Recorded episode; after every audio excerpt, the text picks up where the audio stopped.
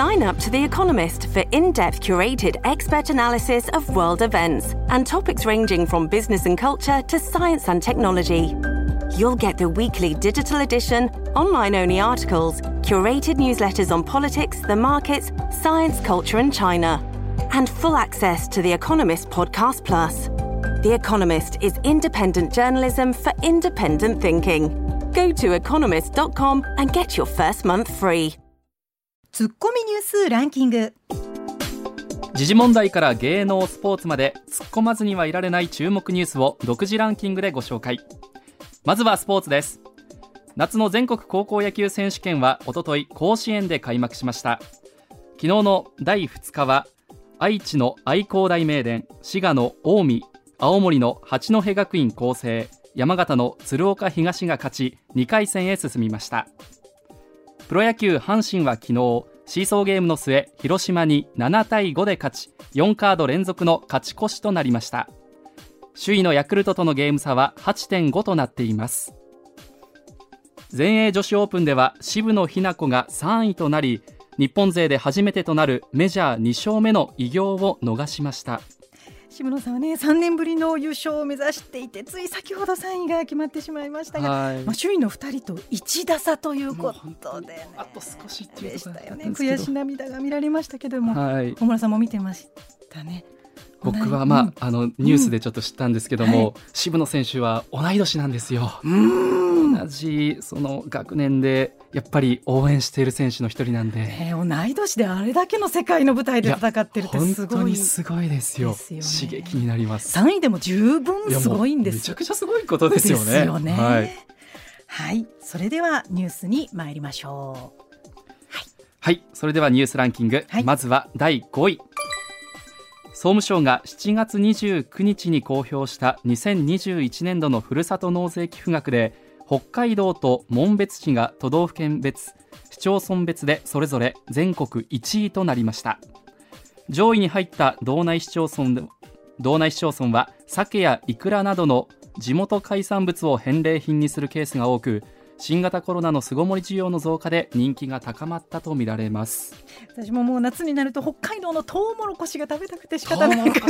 甘くて美味しいでしょえどうやって食べるんですか？トウモロコシ。さっと茹でて。あはいやっぱりね。美味しいですよね。焼いても美味しいですけどね。そうですね。僕は焼き派です。大村さんバーベキュー好きだから。バーベキュー好きなんでもうトウモロコシはもう丸ごと焼いて丸かじるですよ。美味しいです。美味しいですね。はないかなか旅がねまだまだしにくいという方こうやって食で旅を味わおうという方はねね。まだまだ多いと思います。はい。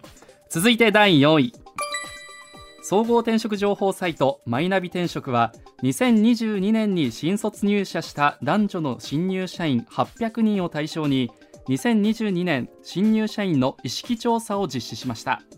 それによると新入社員のおよそ半数が10年以内に退職を予定しており特に男性の場合キャリアアップを目的にすでに転職を視野に入れていることが分かりました。の数字驚きました。えびっくりしました。ねえ半数が10年以内に退職を予定。はい、でも確かにはい。周りでは増えてきているなと思います、退職を考える人考えている人があともう入社した時からもうその前提で仕事を始めたみたいな人も多いですまあね。ここは踏み台っていうとあれですけどキャリアアップの一つとして考えていると、人もいますねもう身近で言いますと僕の兄なんかはもうはい、入社3年目とかではい。転職して、あ本当にしたんですか？はい、なんか英語をはい。使えるはい。企業に入りたいみたいなんで。あのもともと営業やってたんですけど、はいはい。その仕事を辞めてでまた異業種へ？異業種へ行って今その間に転職の間に英語をめちゃくちゃ勉強してましたね。実際にそういうモデルがあるんですね。大村さん、はい。もうちょっといてくださいね。大丈夫です僕はもうここにしがみつきますんで、ねしましね。しがみつきますんじで大丈夫ですよ。たです。はい。続いて第3位。はい。8月最初の日曜日となった昨日各地の川や海で事故が相次ぎました。大阪府藤井寺市の大和川では16歳の男子高校生が溺れ死亡しました男子高校生は数日前から親族の家に遊びに来ていて釣りをする場所を探していた際に深みにはまったとみられ警察が詳しい状況を調べています。もう16歳っていうと大人とね同じような体格ですしそうですね。周りの人もまあそんなに心配せずにね見ていると思うんですけれども、やっぱりこういう川や海自然っていうのは何があるか分かりませんそうですね。怖いですね。しかもこれって確かはい。弟と一緒に行ってたんですよね、そうですかそれを弟の気持ちを考えるとまた心が痛みますよね。です本当に十分にまだまだ夏休み続きますから、はい十分にお気をつけいただきたいと思います。はい、続いて第2位はタレントで前宮崎県知事の東国原英夫氏秀夫さんが昨日12月25日投開票の宮崎県知事選への立候補を検討していると明らかにしました。宮崎市内での講演会後報道陣の取材に応じ有志から宮崎が元気がない盛り上げてくれとの意見を頂戴している。もう一回チャレンジしろと言われれば考えていない考えていかないといけないと述べました。うん東国原さん、まあ、コメンテーターとしてもねいろんな番組で見かけますけれども、はい、なんか知事を一期で辞めたことへの批判も多かったのでと話していてそれってまあ結構やる気になっているということなのかなと見ましたけどもね何をしてくれるのか。楽しみですね。ね。はい。続いて第1位は。安倍元総理大臣が奈良市内で参議院選挙の街頭演説中に銃撃されて死亡した事件は先月8日の発生から今日で1ヶ月となりました。当時の警護について警視庁は担当者の意思疎通が不十分な状態で演説直後に配慮が変更されるなどした結果警戒に隙が出たと見ていて今月下旬に検証結果を公表する方針で演す、説直前にね変更されるということです。変更されたということですもんね、はい。私これたまたまあのテレビのニュース担当だった時間で、はい。このニュースの第一報をお伝えしたんですけれどももうその瞬間報道フロアの動揺も大変なものでしたし、はい。もう忘れられないあのね。ニュースでしたけれどもこの1ヶ月でまたこれに付随していろんなことが起こりました、はい。えーこの後は、まあ、高橋さんそして石田英二さんにも入ってもらってニュース深掘りに参ります、はい。上田悦子のええなあ MBS ラジオがお送りしています。さあここからは深掘りツッコミ解説です。数量政策学者の高橋洋一さんとお電話がつながっています。高橋さんおはようございますあ、おはようございます。おはようございます。今日はどうぞよろしくお願いいたします。よろしくお願いしまはい、はい、よろしくお願いします。お。声聞こえましたが今日はスタジオに MBS ラジオニュース解説員石田英二さんにも入ってもらっていどうも高橋さん、おはようございます。はい。よろしくお願いいたします。はい。おはようございます。今日このメンバーでお送りしていきます。まずはこちらのニュースです。アメリカナンシー・ペロシ下院議長の台湾訪問について伺いますアメリカのペロシ下院議長は今月1日からのアジア訪問で3日現職の下院議長として25年ぶりに台湾を訪れ蔡英文総統と会談しました。4日中国はペロシ氏の台湾訪問に反発し台湾を取り囲むエリアで軍事演習を行いました。その中で中国は11発の弾道ミサイルを発射。うち5発が日本の EEZ 内に落下しています。これに対して日本を含む G7 の外相が中国の軍事的威嚇を批判する声明を出しています。そして5日ペロシ氏は日本を訪れ岸田総理と首相公邸で朝食をとりながら53分間にわたって会談し帰国の途へ着きました。さあ高橋さんこの今回のペロシさんの台湾訪問はどんなふうに見てらっしゃいましたか？ああの、うんこの、まあ、えっ、とね、訪問っていうのはちょっと前からあったん、あの予定があったんで。4あの、それそうですね。はいそれで、えっ、と、このタイミングに、まあ、なっただけなんですけどね。ええ。えっ、と、おそらくあの中国もあれですよね。えっ、と、習近平は共産党大会を控えてるし、はい。あと8月1日にはあの、えっ、と、中国人民解放軍って、まあ、これ共産党の軍ですけどね。うん。はい。それのが95周年とかいうのがタイミングがそういう時にあってしまいましたね。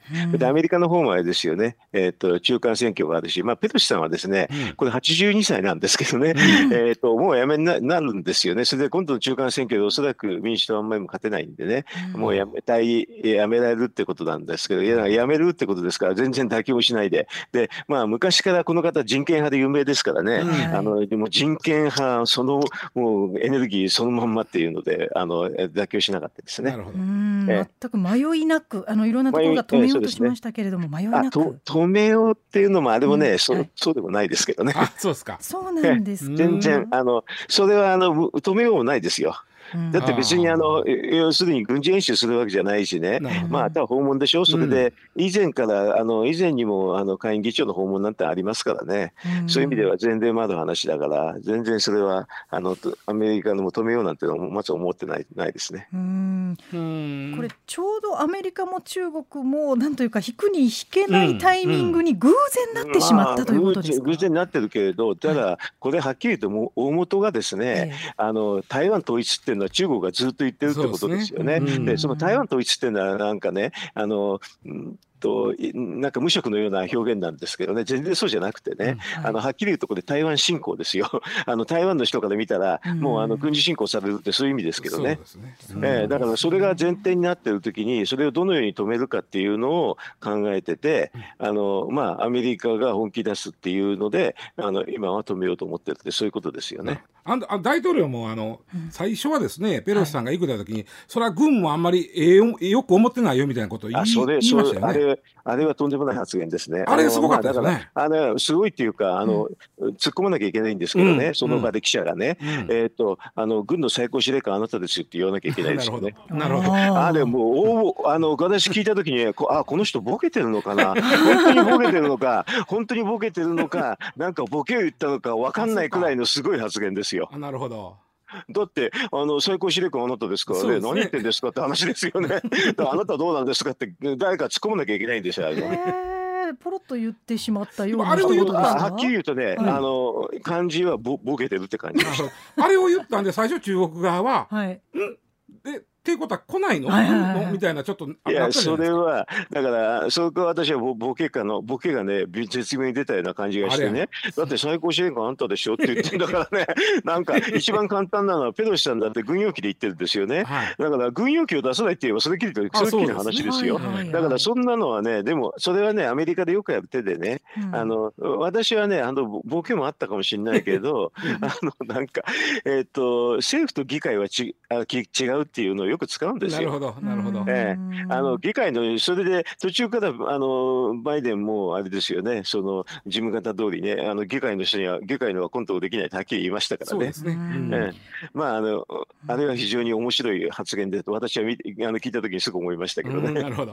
いや本当にペロシさんが行くのかということとそしてどんなルートで行くのかということも注目されましたけれどもそうですね。1日に？私そうそう夜ね、ええ。あのその日の夜ね、もうずっとインターネットの上でねあのフライトレーダー24っていうのがあってはいね、これはあのそれぞれの飛行機が、ね。あのどうやって飛ぶかが全部フォローできるサイトがあるんですあ一よ。般の人でも見られるあのスマホのアプリにもあります。えっ、とね、スマホのアプリがあるし、見られるし、はい。それでね、あの、ただね、ちょっとお金払った方のがあ安定してるんですけどね。あそう ですか。だから、ただ私はね、あの、まあ、ずっとね、繋いでたんでね、私は大丈夫だったんですけどね、後から、あの、すごく見る人多多くなっちゃって、途中から大変大変だったみたいですあね。のそれはやっぱしあれですか万が一例えば中国が攻撃したらあかんとかそういうことですか、違います。これは、あの、もともと、あの、飛行機の運運航上、はい。あの、そういうデータを出してるから、それを全部インターネットで出あいやいやしてるだけですね、みんなが見てたっていうのは。あああ。みんなが見てたっていうのは。関心が多分ね、関心があってあったんじゃない？それでね、あのネットの上であこういうのがあるあるっては出てきたからみそれでみんな見てたんじゃないかなって気がしますけどね。シンガポールからまあマレーシアを通ってまあ中国を避ける形でというかみいや南シナ海を南ささしいや普通はあの南シナ海ずーっとそのまうん。ま上がマレーシアだと上がっていく方のがはい。あのね。距離が短いしうん。短いんですけどね。はい。これであのフィリピンの東の方ずっと通っていったんですね。うん。すごく時間がかかってぐっとあの3時間ぐらいかかっちゃうかかっちゃったん南から回りり込むような形で行きそうまですすねあれあのルート3時間以上かかるんで、だから結構ね、み未明っていうか、あの日日が変わる時2日か3日の間ぐらいに着きましたよね。うん。だかうんらあのだいぶゆっくりやって、でもあの不測の事態を避けるっていうことでやったんじゃないですかね。なるほどなるほどなるえやっぱりベロシさんも何かあるんじゃないかということを予測しながらあのルートをそれでねあそこのルートのところにはあの空母がアメリカ軍の空母がいますからね、はい。だからそういう空母であのあと護衛もじゃ絶対いたはずなんでね、うん。あの軍用機でね護衛もいてそれからそれで完全看護 あ完全のね、あのえーっと護衛体制で入ったっていうことですね。うん。それでも行きたかったんですね。それは行きたいでしょ？あの、うん。このペロシさんって結構有名でね、うん。いろんな、あの、すごくかわ、綺麗な人でしょ、これ。は。そうですね。82歳だ。よ。82歳でうん。若いです。ねものすごく、うん。あの、前か、前から、まあね、ゆあの、美貌で有名だしね、あとね、結構目立、目立つこと平気でやるんですよね。あそうなんですそのアメリカ人らしいですよね、すごくねなるほど。え あのトランプがなんか演説してる時後ろでねその髪をポーンとしてたりとかね結構面白い面白いんですよこの人見てると。えーちょっと豪快なんですね。えん、面白い面白いすごく、えへー。えでもねあの人権ですからね、うん。あのそういう意味で筋が通ってますよ。すごく。あのあの右の日本のあアメリカの中で右の方の人の反対と違うんですけどね。うん。あの反中人権でね。派反中派なんですか？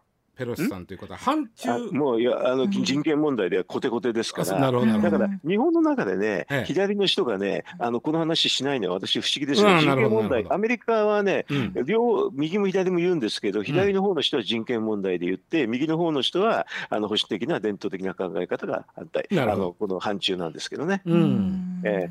だからみ民主あの民主党やからあの、まあ、反中がへ珍しいじゃないわけですね。うん。全然違うあの普通ですね、うん。だから人権派をすごく意識する人っていうのは、ウイグルの話とかね、うん。あのうん。日本の左派の人は言わないのは私は不思議ですね、世界的にはちょっとあの左派の人は言うべき話うんうん。を日本でほとんど言わないですね。なるほどね。あと、うん。まマスコミもね、うん。不思議ですね、すごくね。ただ中国ももう静観しているわけではなくってペロシさんが台湾を出発した4日には反発する形でミサイル発射を含む軍事演習を行いました。高橋さんはこれはどんなふうにご覧になってましたか、ああだからやっぱり、えーっとつ痛いところね、ついにアメリカが来たかってことですね。うん。アメリカ以外だったらもうあの全然大したことないんですけどね、はい。だから要するにアメリカがっていうのが一番やっぱり中国の痛いところですよね。うん。これあのまあペロシさんが出てからまあ軍事演習してるんですけども、うん。まあそこはさすがにね一日ずらずれてるというかあこれはね、4日からやったっていうのはね、ええ。ペロシがいるときにはできないんですよ。そういうことですね。うん。だからそれは要するにもう中国もあれですよね、アメリカが出てきたって本気だっていうので、それであれですよね、本当だったら台湾にいるとき3日からやればいいんですけど、できなかったでしょ。なるほど。なるほどね。出発したその日にそうなんです。行ったで高橋さんそういなくなってからやったっていうことです。ちょっとお伺いしたい。そ引いてるんです。うん。うん。中国があのえー、とミサイル5発かな、えー、と排他的経済水域 EZ 内ええ。に日本のね落としましたけども、こええ。れあの国際法上、まあ、もちろん領海やったら大問題ですけど、えーっとね、国際問題問題はないです。国際法上は問題ないです。問題ない問題ないけれど、ただ世間の普通の国際的な常識としてそれははっきり言って狙ってやったですからね。そうですね。言ってましたもんねここに落とす言うて。狙ってやったっていうそれはもう最悪ですよだっ。て僕ねイメージで言うとね例えば家があって部屋の中にゴミ掘り込まれたら、それは違法やけど 家の前にゴミ置かれてもまあ気も気悪いけど文句言わそのあそのイメージに近いのよ僕感覚。EZ に落とすことは。あの EZ に落とすってことは排排他的って言ってますかね。うん。そのところであの打ち込んできたってことはね、うん。とんでもない話ですよね。ねそれはそれはそうだから表札の前にゴミ置かれたら嫌そうですよね。そう家の前になんかゴミ置かれてるのうん。いやこんなこと初めてですよね。初めてですね。で。すよだからねこれはあのまあと当然のことながら、えーとね、G7 が反発するんだけど、うん。反発して日本はいあの打ち込まれた後電話抗議でしょ？そうですね。でその後に日本はあれですよねあの中国の大使が呼ばれて、あの中呼び出されてうん。言われて。でまあ、もまあ、もちろん日本も負けてなくて、その後に、えーっと日米豪の、えーっとオーストラリアは G7 じゃないんでね、はい。オーストラリアを入れて外相で抗議してますけどね、なるほど。うん。えこれ、へ中国へ、へ、へ、下手をしましたね、中オーストラリアまで入れちゃいましたからね。うん。ああそうじゃない方が良かったんですね。えうん。でこれまたその将来ですね。そのアメリカと台湾があの組んで演習を行うのではとも言えわれてあます将来的にはね、はい。あのえ多分そこまでやらないとね、あんだけ、あれ、6か所でやったのはね、もう台湾封鎖ですよ、そうですね。台湾封鎖をそののまんま練習したって形なんでね、台湾封鎖に備えてあの練習しないとまずいですね。でそういうことですね。ううん。ん完全に囲んでますもん台湾。を。そうそうですあよね。とまあ、台湾封鎖ややりたいのに、うんまあ、あのやるっていう宣言でしょううですね。だから、要するに、それだったらどういうふうにぼあの防衛するかっていう。だから、これあく、あくまでもあれなんですよね。中国の方が侵攻なんですよ、すべて。だから台湾とは全部ディフェンスでやってるんですよね。だからこれがあれですよね、もうはっきり言ってウクライナと一緒ですよ、これは状況は。ですよね、だから軍事演習って言ってますけれども、どこまで演習で済むのかっていうところが一番怖いんですけれども。そう。いう。時にね、怖くなっちゃってね、あのね、やめなさいって言っちゃこれダメなんです、はっきり言って。はいはいはいはい。どうなんですか、この不測の事態に備えてお互いが言うはい、言うても、はい、えー、中国もアメリカも、はい、そのなんていう不測の事態が起こらんように、うん、えー、今気はつけてるんじゃないですか？もちろん気はつけますけどね、えー、中国の方はね米軍あの軍隊との間の連絡も立ちましたからね。おなるほど。だから不測の事態はあり得るってことを言ってるだけです。そういうことですね、えー、でそれはあのいつの状況でも不測の事態ってあり得るんですよね、うんうんうん、なるほど。そのアメリカと共産主義国の緊張が高まったっていうとあの1962年のキューバ危機がありましたけどそんなふうにうん、だからあの時も強烈におななるなる可能性ありますよ。ああそうですか。ええもちろんあの、うん、要するに引いちゃだめなんですよ、こういう時に。あの外交っていうのは、外交安全保障って、押してる時には押し返さないといけない、それだけなんですけどね、ロジックは。なんか最も核戦争に近かった日って言われてますよね。そうですね、だからそういうふうになりうる可能性は、あのないとは言えないですね。なるほど日本はどうしていたらいいんでしょう日本、はい、えー、っと単独でできないから、うん、あのオーストラリア入れたりするっていうのが一番いい戦略ですね。で次には NATO にも入れる NATO を入れるとかね。なるほど。ねあの一人じゃできないんで、うん、アメリカと一緒だけでもちょっと危ないですからオーストラリアあと他の国を入れるって、それで押していく押し返すっていうそういう作業ですね。日本国内ではその岸田総理は内閣改造を行うときにあの岸防衛大臣を変えるかもしれないというのが一部報道で出てますけれども。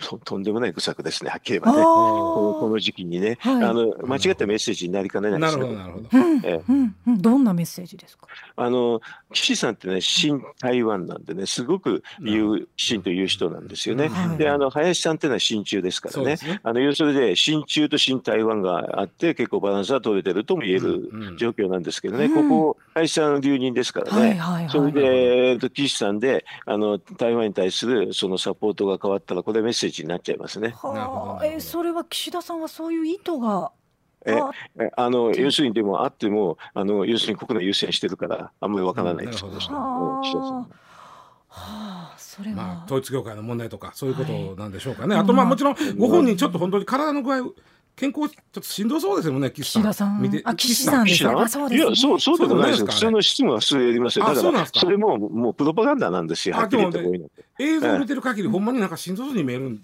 すけどね。えっと実際に会って話して普通ですけどね。そうですか。えだからあれは大げさに言ってますね。いやまだまだ事態はね動いているさなかというニュースですので、今後どうなっていくのか注目していきたいと思います、はい、では次のニュースに参ります。次はこちらです。最低賃金の引き上げ率には大まかな計算式がある？この番組でも何度かお伝えしていますけれども1日厚生労働省の審議会が今年度の最低賃金を全国平均で31円引き上げる目安を示しました。これについて日本商工会議所の三村会頭は2日企業物価の高騰を十分に価格転嫁できていない企業については非常に厳しい結果との考えを示しています。え今日は、え最低賃金の考え方と政府が取るべき今後の経済政策について高橋さんに伺っていこうと思います。あの高橋さん最低賃金については独自の計算方法があるとあの独自っていうかねこんなの、はい、あの当たり前なんですけどね。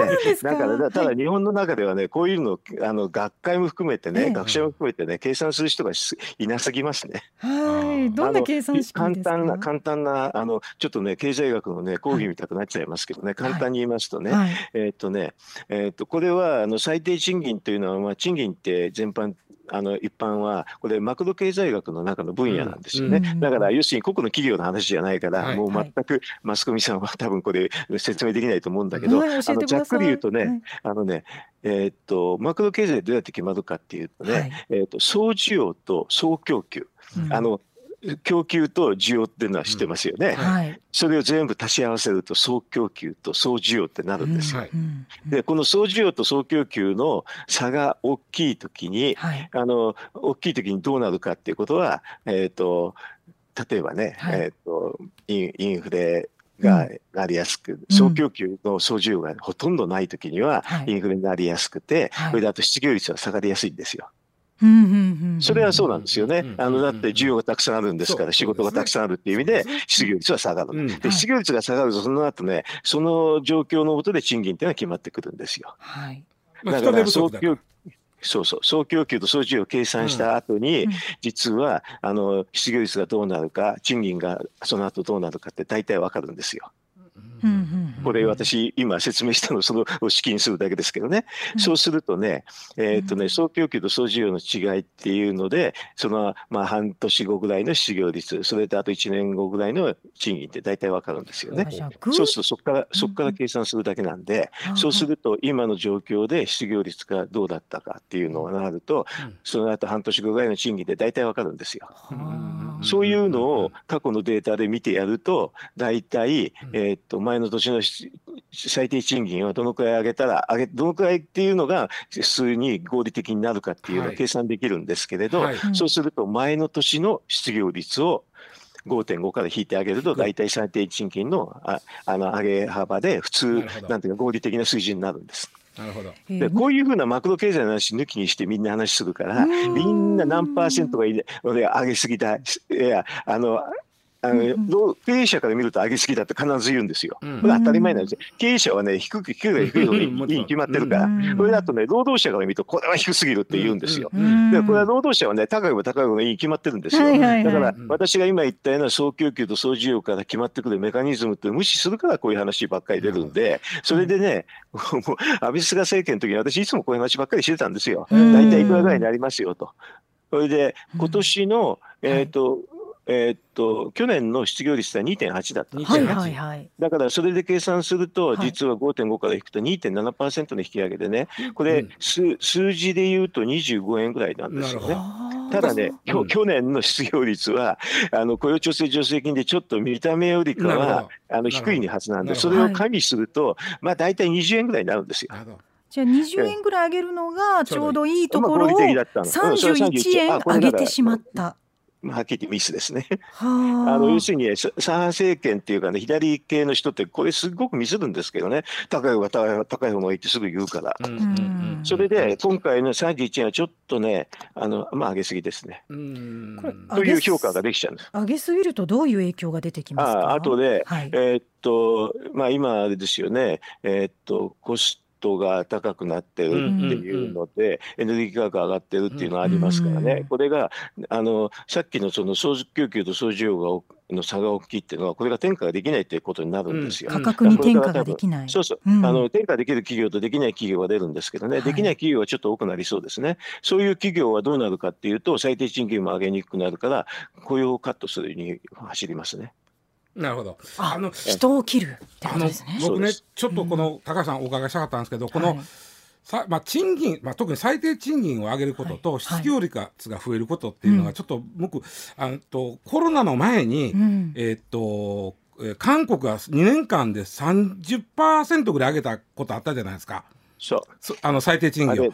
そその時一瞬失業者増えたんですけどまた2年ほどしたら戻ってりましたよね、元ああの要するにちょっとあああれ上げすぎて結構マクロ経済って失敗ですけどね、うん、あのそれでねそうするとねななんかね政府の方は他にねいろんな手手を打つんですよ。失業者を上げないためにね。そういう結果が出るんですけどね、うん、でもその結果はまた他のところに影響が出てくるんですけどね、だから要するにあのマクロ経済を無視したあの最低賃金の上げをすると大体ろくなことはないです。あれ3割上げましたもんね2年間で。へえ。ああれああいうああいうミスはしちゃいけないんですけどね。だからあれはもうちょとんでもない誤りっていうレベルですね。だからそういうふうに、あのだから先にね、あの最低賃金は、まあ、あの左派の人、すぐね、賃金上げたがるんだけど、うん、本当言うとね、雇用回復して、人手不足を作ってからのことが簡単なんです、うん、結局それが、それが筋です。失業率が減ることで、賃金が上がるという順番にならなあかんということなんですかね。それが普通ですからね、あの要はどういうのかっていうと、景気があの、マクロ経済っていうのは、景気が普通になってくると、あの要するに商売がうまくできると、そうすると雇用っていうのは派生事業になって、それで失業率が下がると、失業率が下がってくると、おのずと賃金が上がってくるそれが普通で、その普通、それが普通のメカニズムですよね。失業率を減らすためには、まあ、さっきの需給がギャップ、需要と供給のあれでいうと、需要を増やさんことには、失業率はあの減りませんわね。はい、需要を増やさない限り失業率は減らないです。ね、需要を増やすには、需要を増やさなきゃダメです。ですね、それは一番簡単なのが景気対策で、あと、あね、まあ、あの長期的には金融緩和なんですけどね。だからこれの 2, 2種類を組み合わせるんですけれど、日本の場合は金融緩和そこそこにやっているから、うん、まあ、あとあれですね、その補正予算であの需要をつけなきゃちょっとダメですね。要はお金をつぎ込んで需要を増やして、その結果、失業率が減って、減って、その結果賃金が上がるというこの流れを作れということですね。この流れが一もう王道なんでこれをね順番を逆にする人がよくいるんですよ。だからもうそれがダメなんですよね。確かに、ね、だからもう、うん、賃金が上がると需要もまた増えますもんね。まあ、その話はね、ちょっとね、あんまりあの因果関係は大したことないから、否定はしませんけどね、うん、あの数量的な因果関係はあんまり大きくないんで、それは二次効果って意味だから、だから一番は、一番重要なのは需要を作って失業率を下げるって、そこが一番大きいんですよね。ええ、だから、その後の好循環に回るときに、今言ったような話はちょこっとは関係するんですけどね、はい、ややっぱり一番最初のところが一番重要で、あの需要をとりあえずつけると。だから本来でやると、参議院選挙の前にやるべきだったんですけどね。それをしなかったでしょ、だからしなかったんですけど、この仕切り役政権は多分このメカニズム分かってないから、多分今回もやらないと思います。いつもあの高橋さん、岸田さん、ケチやケチやって言うてるじゃないですか。だってそれは、分かって、分かって、分かってないんですよ、はっきり言えば。あの、これね、あのね、スタッフがどの程度分かってるかに依存するんですよ。だって私の話ってほとんどあれでしょ？ほとんどあのなんかまあ理詰めなんだけど、うん、結構難しいって難しいんですよね。うんだってだって解説ってこんな解説ないじゃない。だからねあの、こういうのって本当にきちんと分かんなきゃできないんでね、あのおそらくね周りのスタッフは多分分かってないです。あのこれはあの本当だったら補正予算の補正予算ってね参議院選挙の前にやりますよ。うんうんうんうん。そうですね。うん、あの高橋さんに一度伺ってみたかったんですけど高橋さんから見てるともう大概のことはもう数字で計算ができるっていうもちろんあの外交とかそういうんだって私戦争確率点で計算するくらいですから。なんかそりゃそうですよ。だってそういう意味でそういうそういうに言わないと説得的じゃないじゃないですか。説得する材料としても使えるということですもちろんもちろんそうです。ああ、なんかだから数量政策学者って言うんです。ね、そうですよね。ええ今まで例えばこれだけは数字で計算できなかったなみたいなことってありませんか？恋愛。恋愛？これこれいかにも数量作家賞持ってでも無理やでこれ女心。してみようかなと思われたんですいやここいやこれはこれは無理。そうですか。いや一応ね大学の時に式は書いたと思うわ若いそのそのメールの電話の回数が何回これはこれはできない。できない？できない。そうですか。いやそんなお話伺えてよかったです、ありがとうございます。ちょっと一旦お知らせに参ります、上田悦子のええな MBS ラジオがお送りしています。さあ続いてのニュースはこちらです。政府中小企業の海外進出支援強化のため海外ビジネス投資支援室を内閣官房に新設へ。1日木原官房副長官は中小企業の海外進出に向けた支援を強化するため司令塔機能を持つ海外ビジネス投資支援室を内閣官房に新設すると明らかにしました。この支援室は財務省出身の内閣審議官が室長を務め国際協力銀行や日本貿易振興機構からの出向者などで構成されるということで国際協力銀行や官民ファンドなどとの連携を強化します。政府は海外の進出先の紹介や融資などの支援を積極的に行って日本企業の海外収益の向上につなげたいということです。これあのー、ま中小企業の海外進出を政府が国が協力するというのはいいことなのかなと思ったんですけれども高橋さんどんなふうに見てらっしゃいますか？あのこういうのそもそもね、ええー、っと今の制度をちょっと知った方がいいんですけれど、はいはい、あの中小企業庁にね海外進出っていうのであのホームページでね見ればね、うん、もう山のように施策がありますよね。うん、これでこれは中小企業の話だから実際問題誰がやるかっていうと例えばね大阪だったらね大阪の,、まあえーと、計算局であったりとかね、うん、大阪の,、えーと、あの国際協力銀行の支店とかね、あのあと大阪の政策投資銀行のあ政策金融高校の支店とか、そういうふうにまあね中小企業は相談するんですからね各ね、全部ね地方にあるんですよすでに。だってそれそれがこんなもんはね官房内閣官房にあるって言ったって会いに行けないじゃないですかこんなの、うん、職員も、うん、だってそもそもそんなことのために東京に出てくれ官邸に出てこいなんて無理に決まってんじゃないですか、はいはいね、だからこうやってねすでにそういうのがあるんですよ。だからこういうのを屋上置くってやつでさっき言えば。そうですね。うん。えだからこんな、こんなことよくやってるのかなと思うくらいの話なんですけどね。もうあの、要するに官僚ってポストが欲しいからね。あの内閣官房、あのなんか、あの内閣官房っていうのは官邸の中なんですけどね。でもこれはね、部屋、そんなスペースないから、あの官邸の中じゃなくて外側にちょっと作ると思いますけれど、えっ、とね、こういうポストが欲しくて、欲しくて、こんなことばっかりやってるんですよ、官僚は。おっしゃる通り例えば僕とか上田が海外、ちょっと面白いこんなビジネス考えついたと。で、これお金いるでと、でこのいきなりこのく、ね、はい、国会議事堂の近所にある、霞が関にあるビジネス支援室行こうかと。はならんわな、会うてくれるかどうか分からへんし。はい、もちろんすない、あの、向こうも会うつもりもないし、ないのよ。それでね、ないの？だってち、大阪でしたら、いや、あるわけないじゃないですか、うん、こんな全国から来たら話にならないでしょ。そうですよね。うん、だから、だからみんなね、すぐね、あれですよ、大阪にこういうのありますが、そこ行ってくださいって言うだけですよ。だけ？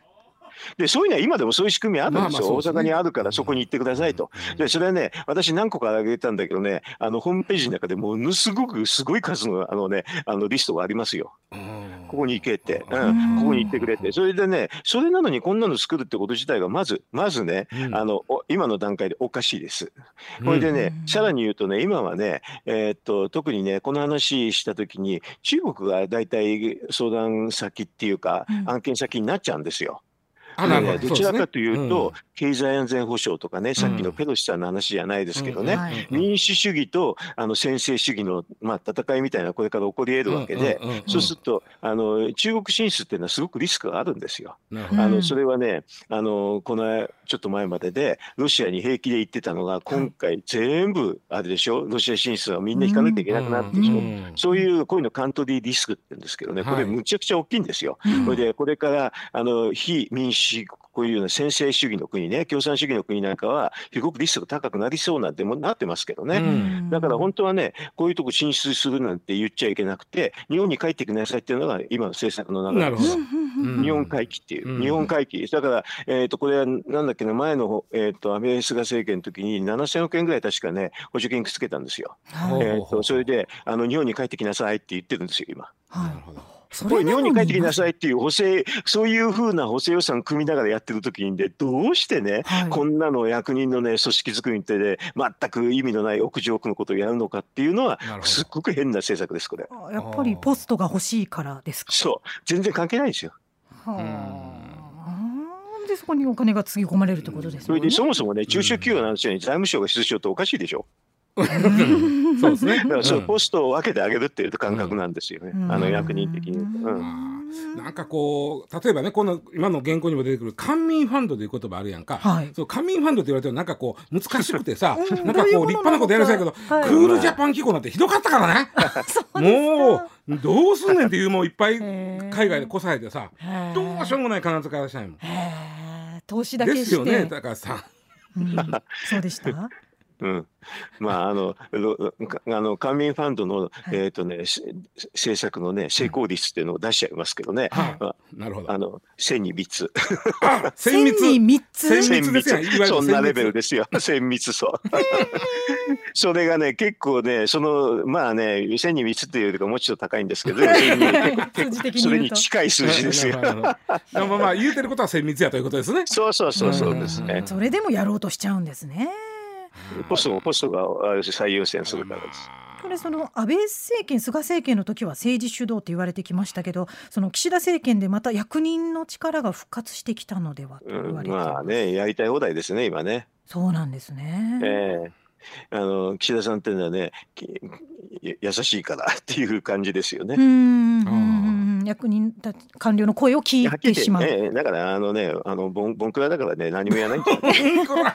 ボンクラ。それどっちがその そのなんいいバランスのところはないんですか？その政治主導があんまり進んでもあれですし、その官僚の言いなりもあれですし。政治主導当たり前ですよ。だって官僚なんていうのはね法律通りやるのが当たり前なんですから。それがいいようにななないんですよ。官僚指導で政治家が動いた方がいい。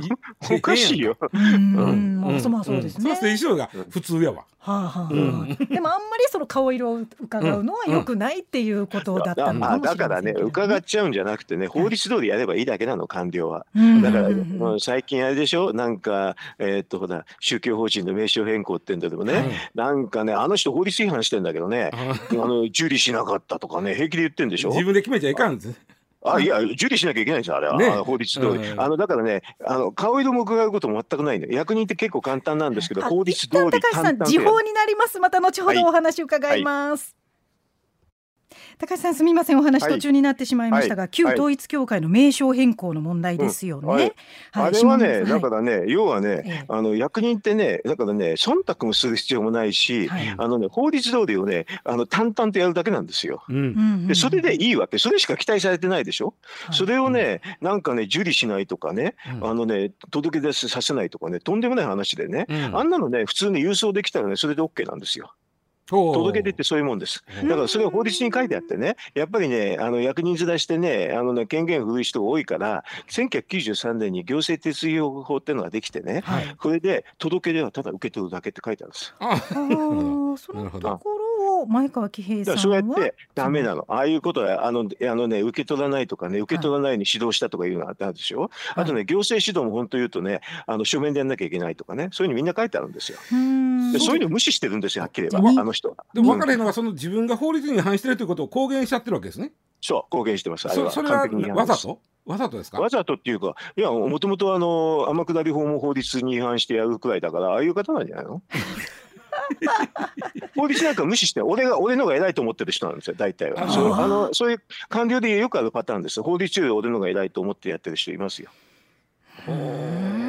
あ俺の方が正しいとか認証の申請を出さないでくださいといったことが正しかったという主張。だからあのもしいろんななんとか被害がね霊感商法で被害があるんだったらね、はい、えー、っとね他の手段が結構あるんでねそういうところでやるべきなんであの要するに宗教法人法の届け出をしなさせなかったとかねとんでもない話ですね。うん他にやり方が。ねなるほど、うん、まあそこをちょっとし、下村さんを非難するような言い方でされてますけれども。いやだから下村さんからしてみたら、はい、ああいう形でね役所の方がね受理しないとかそういうことになるとあのね、えーと、宗教法人はどこに行くかっていうといろんなあの政治家に話持ってっちゃうんですよ。うん。